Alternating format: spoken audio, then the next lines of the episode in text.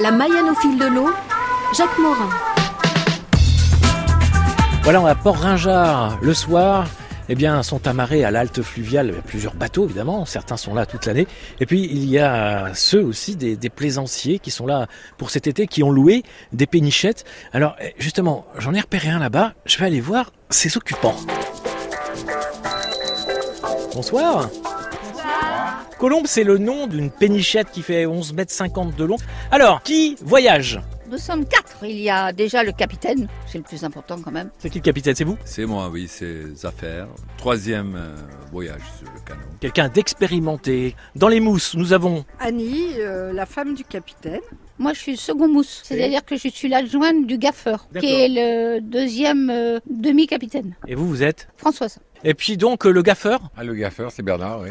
Oui, alors donc vous êtes parti d'où en fait et, et quand? On est parti depuis deux jours, oui.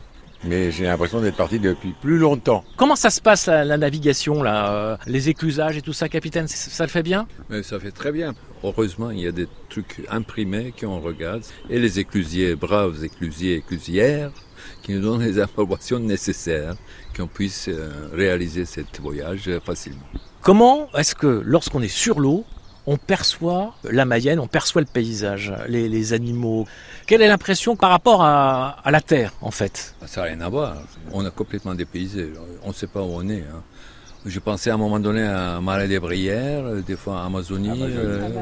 euh, on peut délirer, hein, ça dépend de l'heure, et les températures. mais- non, mais on est ailleurs. C'est, c'est- déjà, on perd la notion de temps. C'est un peu ça le but là, je m'adresse à Françoise, tiens. Euh, oui, c'est- le but de partir avec des gens qu'on aime, de partager un espace très réduit, de bien s'entendre, de rigoler, euh, quelquefois de s'engueuler, parce que il y en a qui paniquent un peu au niveau des écluses.